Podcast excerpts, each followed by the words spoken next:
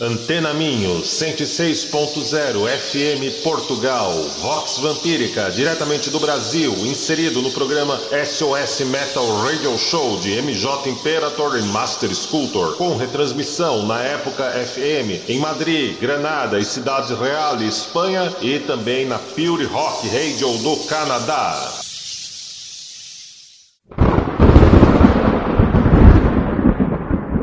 Estamos sob o longo e aveludado manto negro da noite. Saboreamos o lado vermelho e pulsante da vida. Instante a instante, somos o sussurro que confunde e desvia você. E em meio à escuridão, tu apenas encontrará o que há em você.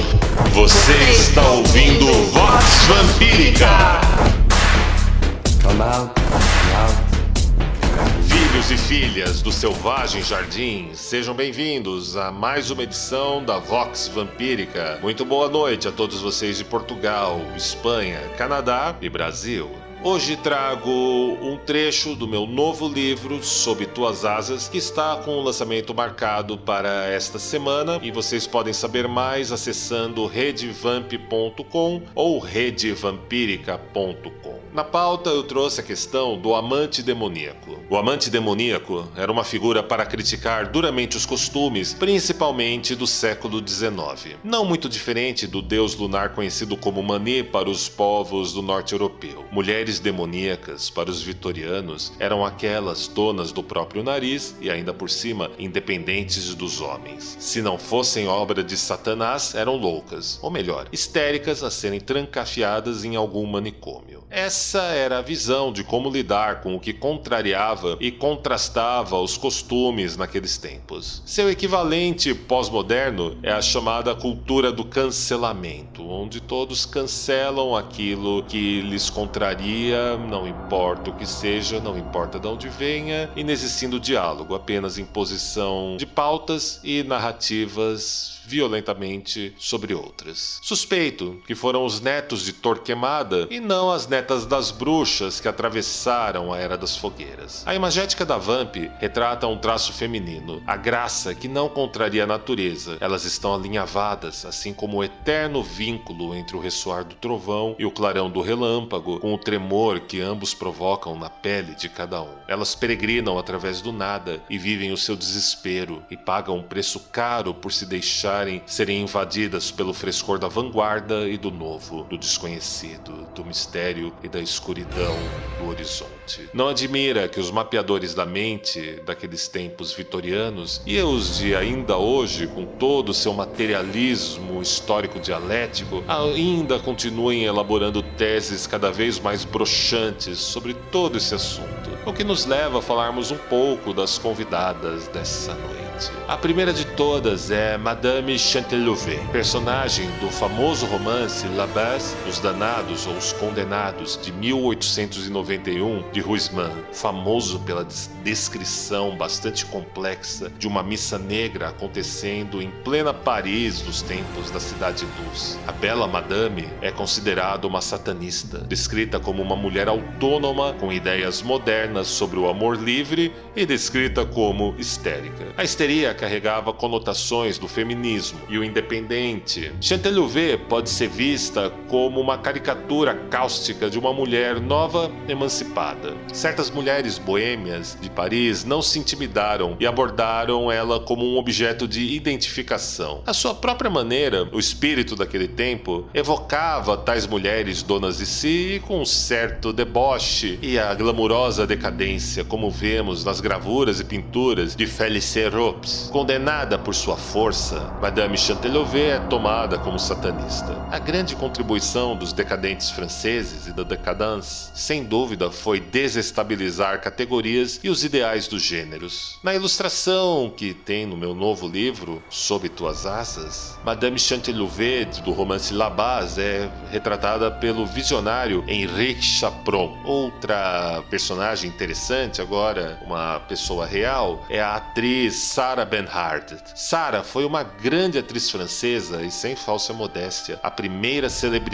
a primeira grande celebridade do final do 19. Extravagante, muito conhecida por usar um chapéu com um morcego empalhado e sempre estar coberta com peles de animais exóticos. Ela já encenou Hamlet nos palcos com grande aclamação da mídia e do público. Filha de uma prostituta, ela não teve uma infância fácil. Já na adolescência, sua mãe e o amante, Charles Demony, meio-irmão de Napoleão Bonaparte, a despacharam para o teatro junto com sua irmã. E logo Sarah já mostrava quem mandava na comédia francesa. Escandalosa e furiosa, controvérsia era seu sobrenome. Diversas vezes interpretou papéis masculinos com grande sucesso. Amantes e conquistas amorosas não lhe faltaram. Foi a celebrada musa de Victor Hugo, Marcel Proust e Oscar Wilde. A própria personagem Salomé, criação de Wilde, foi inspirada nela. Na lista de extravagâncias, ela teve um zoológico particular, joias de todos os tipos e, claro, um luxuoso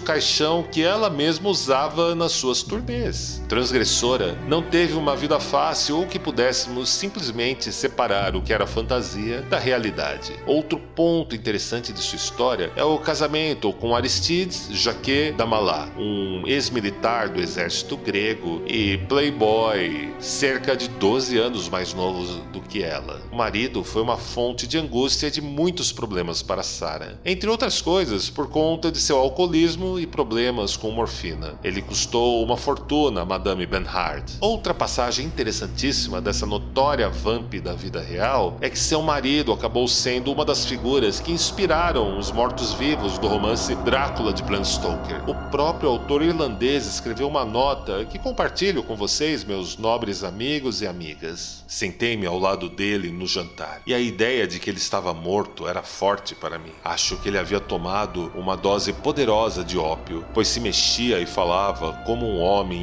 em um sonho. Seus olhos encarando seu rosto branco e encerado dificilmente pareciam olhos dos vivos. Como vemos nas notas do Personal Reminiscence of Henry Irving na página 345 a 346. Essa poderosa vamp, Sarah Bernhardt, ainda atuou nos primeiros filmes do cinema mudo e sua grandeza foi imortalizada na fala de Mark Twain. Existem cinco tipos de atrizes: ruins, atrizes razoáveis, atrizes boas, grandes atrizes e depois Sarah Bernhardt.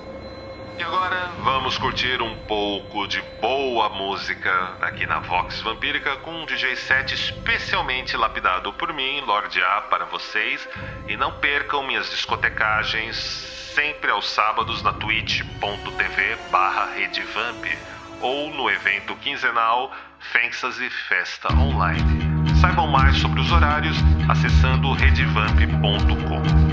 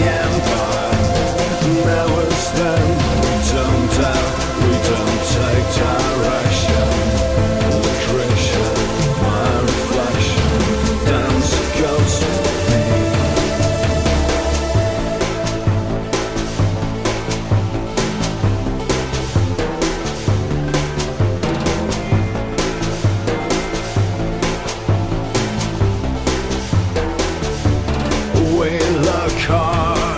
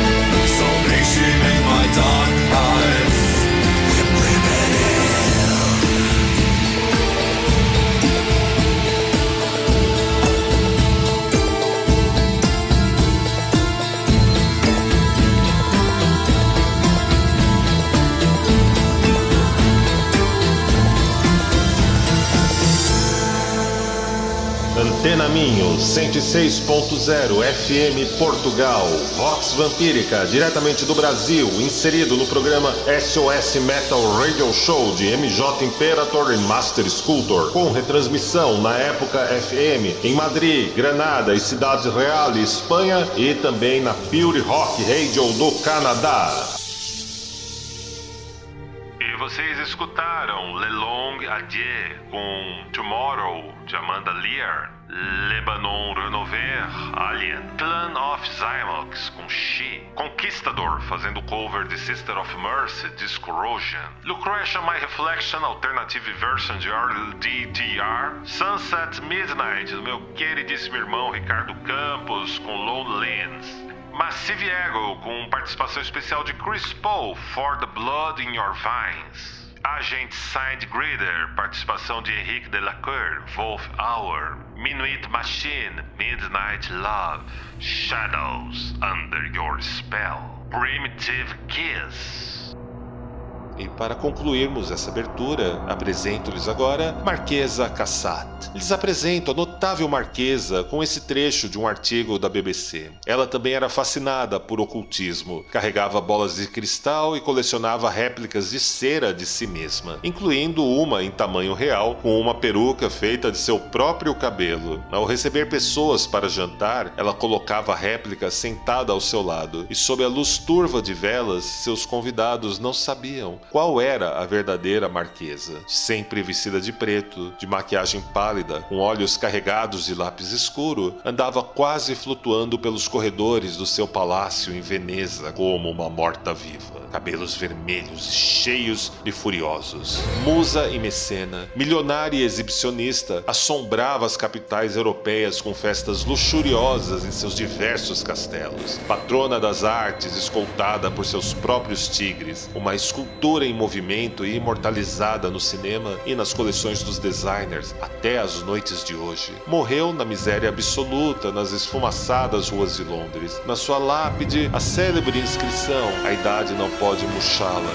nem seu velho costume, variedade infinita, como teria dito Marco Antônio a Cleópatra. No esquife, foi vestida elegantemente com peles de leopardo e vestido preto no Brompton Cemetery de Londres. Recentemente, a atriz e musa Tilda Swinton a interpretou, a interpretou para um ensaio fotográfico para um editorial de moda de uma famosa revista do gênero. Estabelecemos aqui boas razões para admirarmos a vanguarda francesa do século XIX e começo do XX e como o diabólico se tornou um produto capaz de oferecer sentido e uma ressignificação de valores associados ao mesmo. Conhecemos algumas mulheres notáveis e uma personagem fascinante que merece ser apreciada nas páginas de Labesse. No caso de Sarah e Luisa, elas tomaram para si seu legado daimônico, oculto e sobrenatural e marcaram época, conquistaram espaço e território, e ainda hoje encontramos um pouco delas nessas páginas sobre o poder das vamps, a força na subversão e no empoderamento oferecido por elas, até mesmo nos campos comerciais e políticos. O espanto e o inquietante de seu legado provoca nosso imaginário e ressoa através dele, mesmo nas noites de hoje.